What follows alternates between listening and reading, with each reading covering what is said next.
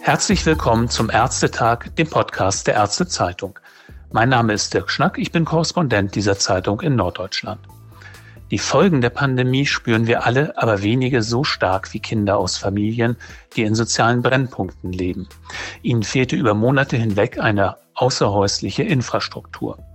Was das für die Kinder an bedrückenden Folgen bedeuten kann, bespreche ich heute mit einer Fachärztin für Kinder- und Jugendmedizin, die diese Folgen jeden Arbeitstag zu sehen bekommt. Frau Dr. Susanne Eble ist ärztliche Leiterin des Sozialpädiatrischen Zentrums Hamburg Ost, wohin Kinderpsychiater und Kinder- und Jugendfachärzte ihre Patienten zur weiteren Behandlung überweisen. Herzlich willkommen am Telefon in Hamburg, Frau Dr. Eble. Guten Morgen. Frau Dr. Bley, Ihr Zentrum liegt im Hamburger Osten zwischen Horn und Billstedt. Mümmelmannsberg ist nicht weit entfernt. In Hamburg ist das alles bekannt, aber nicht unbedingt im Westerwald oder am Tegernsee. Wie lässt sich diese Gegend mit sozioökonomischen Daten ganz kurz kennzeichnen? Ja, wir haben Familien, die zu einem Viertel in einer Sozialwohnung leben zum Beispiel und jedes fünfte Mitglied in der Bevölkerung hier sind Kinder oder Jugendliche.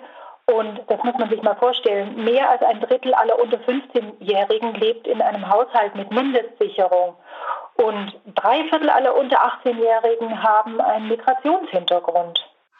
Und diese Familien sind häufig auf sehr engem Raum, ja, leben die zusammen. Solche sozialen Brennpunkte gibt es in fast jeder deutschen Großstadt. Familien in diesen Stadtteilen haben es ja grundsätzlich schwer. Sie sehen jetzt aber verstärkt Kinder mit Auffälligkeiten, die sie als Pandemiefolgen einstufen. Was sind das zum Beispiel für Folgen? Ja, da würde ich mal anfangen mit den körperlichen Beschwerden, was natürlich ins Auge sticht, wenn ein Kind in die Sprechstunde kommt. Da könnte ich gleich mit so einem Beispiel anfangen, was mich wirklich sehr mitgenommen hat. Mutter kommt mit Säugling in die Sprechstunde und hat ein Kind dabei, was ich gar nicht kenne, denke ich. Und dann stellt sich heraus, dass das ein Geschwisterkind ist von, von diesem Baby. Den Jungen hatte ich ein halbes Jahr oder ein gutes halbes Jahr zuvor gesehen. War, hat er mit seinen vier Jahren 19 Kilo gewogen. Jetzt wog er 39 Kilo. Ich habe den Jungen einfach nicht erkannt. Also Gewichtszunahme ist ein ganz offensichtliches äh, Problem. Die Kinder essen aus Langeweile zu Hause, weil sie einfach nicht rausgehen, sind ständig am Kühlschrank, regulieren sich damit, sind kurz zufrieden. Aber ich frage auch regelmäßig in unserer Sprechstunde natürlich nach Kopfweh, Bauchweh. Auch das wird häufiger berichtet. Äh, zum Beispiel Schlaf äh, fragen wir nochmal ganz gezielt ab. Es ist einfach durch die Bank so, dass die Kinder später ins Bett gehen. Die Eltern sagen immer, ja, normalerweise geht mein Kind um acht ins Bett und jetzt höre ich oft zehn, elf und entsprechend entweder sind die Kinder dann morgens furchtbar müde, wenn sie für Online-Unterricht tatsächlich aufstehen müssen, ansonsten schlafen die dann auch einfach lang. Also der Rhythmus hat sich verschoben, der Schlaf ist unruhiger, ich höre öfters von Albträumen, von Unruhe, von Wechsel ins Elternbett von den Kindern. Das sind so körperliche Beschwerden und dann kommen wir natürlich auch in den Bereich der Verhaltensauffälligkeiten. Die Kinder sind unausgeglichen, die sind äh, unleidig, sie, sie sind gestresst, die Eltern sind natürlich auch gestresst. Ganz viele Kinder, also jetzt spreche ich mal von Schulkindern, sind überfordert, wenn sie ihren Wochenplan bekommen mit einem Stapel an Aufgaben, den die Eltern von der Schule abholen. Dann sitzt das Kind vor einem Riesenberg an Aufgaben und mag schon gar nicht mehr anfangen. Und wenn dann Eltern wie bei uns in unseren Stadtteilen aus diesen marginalisierten Haushalten kommen, die einfach keine Erfahrung damit haben, ein Kind schulisch zu begleiten, die eigentlich angewiesen sind auf die Ganztagsschule mit Hort und Hausaufgaben im Hort, dann ist das eine Überlastung. Und entweder macht das Kind überhaupt nichts oder es macht einen Bruchteil, sodass, wenn wir das zusammenfassen, im aktuellen Lockdown drei Monate Schule fehlen und aus dem letzten Jahr ja auch nochmal. Wir sollten auch an die Eltern denken. Das heißt, beide Seiten, sowohl Eltern als auch Kinder, sind also überfordert. Absolut. Und also für die Kinder bricht eben die, die Welt außerhalb zusammen, aber eben auch innerhalb des eigenen elterlichen Haushaltes, weil sie sehen, dass die Eltern nicht mehr können, dass die Eltern entsprechend unausgeglichen sind. Ich habe mehrere Mütter, die entweder in die Psychiatrie stationär aufgenommen wurden, alleinerziehende Mutter, Panikattacken oder eben jetzt regelmäßig in die Tagesklinik gehen, Mütter, die vorher nicht psychisch krank waren. Ein Vater hat einen Herzinfarkt bekommen, weil seine Firma schließen musste und seine Selbstständigkeit weggebrochen ist. Also das sind hohe Belastungen. Das Wort Doppelbelastung ist einfach nicht ausdrucksstark genug, um das zu beschreiben, was die Familien hier erleben. Ja, das sind ja bedrückende Beispiele, die Sie da nennen. Ja. Das sind Beispiele ja. aus Ihrem Zentrum. Was lässt denn darauf schließen, dass diese Folgen gehäuft bei zahlreichen Familien auftreten und dass es nicht nur Einzelbeispiele sind? Wir betreuen ja Kinder, die in ihrer Entwicklung auffällig sind oder von Behinderung bedroht sind oder behinderte Kinder.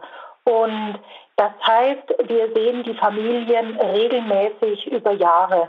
Natürlich kommen immer auch neue Familien dazu, aber ein Teil ist uns ja seit Jahren bekannt und dann kann man gut vergleichen, wie waren die Jahre vorher und wie, wie ist die Situation jetzt. Und meine Fragen haben sich auch dahingehend geändert, dass ich noch mehr die Belastungsfaktoren abfrage. Und das muss ich auch noch mal kurz dazu erzählen die Eltern, normalerweise sucht man ja immer, wo sind die Ressourcen, wo geht es Mama oder Papa gut, wo ist das Fenster, wo ein Lächeln ins Gesicht kommt. Da muss man ja ansetzen, damit man da das Kind besonders gut ähm, fördern kann und die Familie unterstützen kann.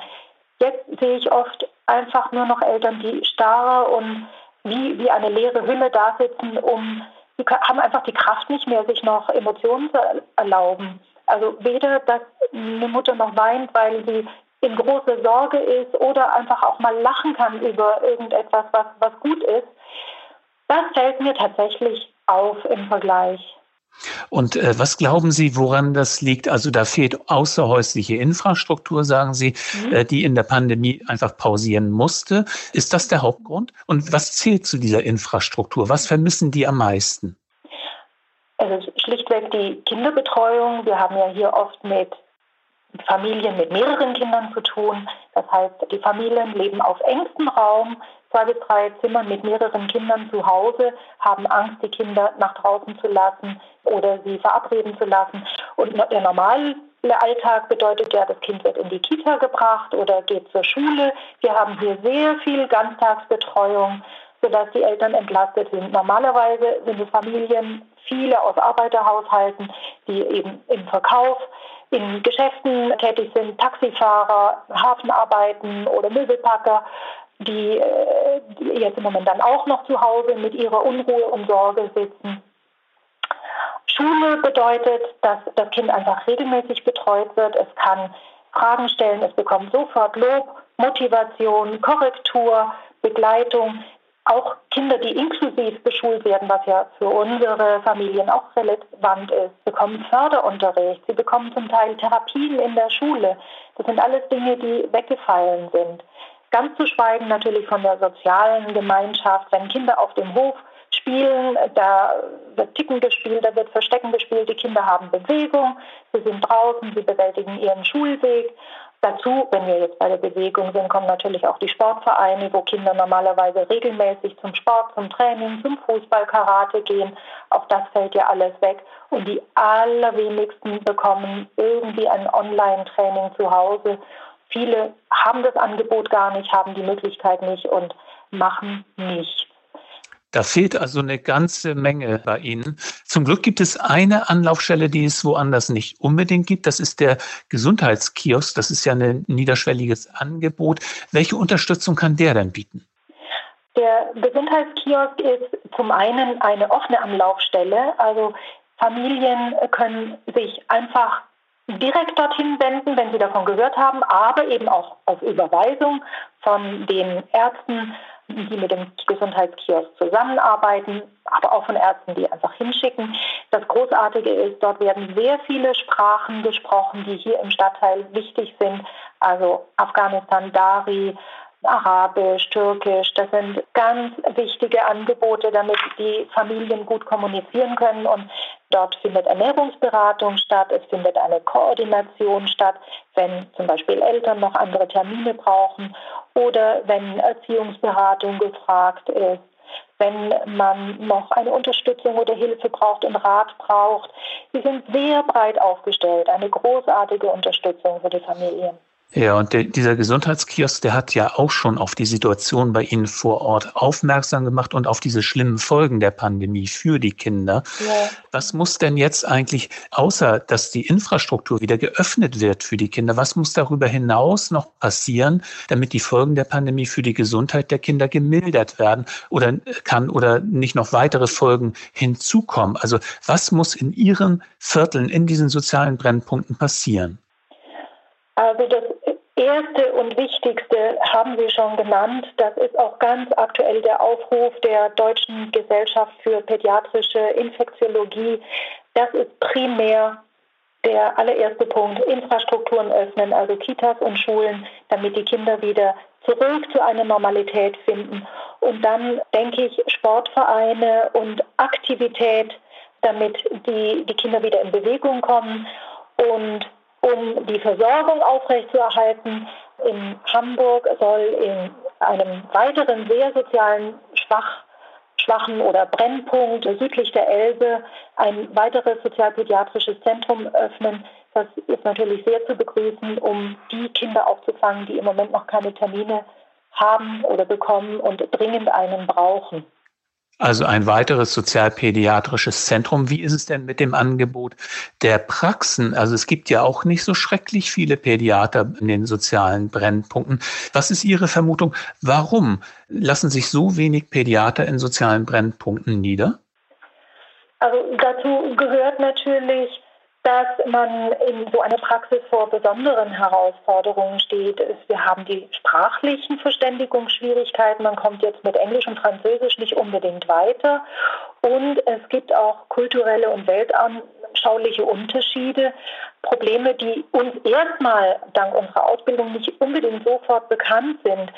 Wir sehen häufiger auch Kinder mit seltenen Erkrankungen, wenn es Flüchtlinge sind, die mit den Kindern kommen, sowas wie neugeborenen Ikterus, der nicht behandelt wurde und zu einer schweren Behinderung führt, Schütteltrauma. Wir haben auch eine andere Bewertung durch die Familien von Krankheitsbildern oder Entwicklung. In vielen Ländern wachsen die Kinder einfach in der Großfamilie mit auf und es ist nicht so das Augenmerk auf, auf eine Entwicklungsstörung gelegt. Das wird schon, ist da auf die Wiese, sodass man viel Zeit und Gesprächsbedarf eigentlich hat, die, die Kinder erstmal zu erfassen, die Eltern zu beraten und vor allen Dingen auch dazu zu bringen, mehr zu machen, sich das anders zu sehen, dass es nicht mit Scham behaftet ist, wenn das Kind jetzt eine Therapie braucht. Das ist viel Beratungsbedarf, der noch hinzukommt und natürlich in einer normalen kinderärztlichen Praxis, in der man sehr sich um akute Fälle kümmern muss, nicht ganz einfach ist zu bewältigen. Also durchaus große Herausforderungen für Pädiater, die sich in solchen Stadtteilen niederlassen möchten. Aber auf der anderen Seite ist Ihre Arbeit ja auch spannend. Warum ist es denn aus Ihrer Sicht, das können Sie vielleicht zum Abschluss nochmal sagen, lohnenswert, in sozialen Brennpunkten zu arbeiten aus Ihrer Sicht? Als allererstes würde ich sagen, es sind so liebenswerte Familien und es ist eine große Freude, mit ihnen zu sprechen, sie kennenzulernen und zu beraten. Die Familien sind letztendlich, wenn man miteinander auch ein bisschen vertraut geworden ist, sehr dankbar, sehr treu und nehmen wirklich mit, ja, mit Dankbarkeit die Hilfen an, egal wie gut sie es umsetzen können. Natürlich gibt es Familien, die tun sich richtig schwer, das umzusetzen, aber es entsteht eine Bindung und es ist eine sehr, ja, sehr dankbare Arbeit. Das ist doch ein gutes Schlusswort für unser Gespräch. Frau Dr. Epple, vielen Dank, dass Sie uns Einblicke in Ihre Arbeit gegeben haben. Herzlichen Dank für die Einladung zum Gespräch.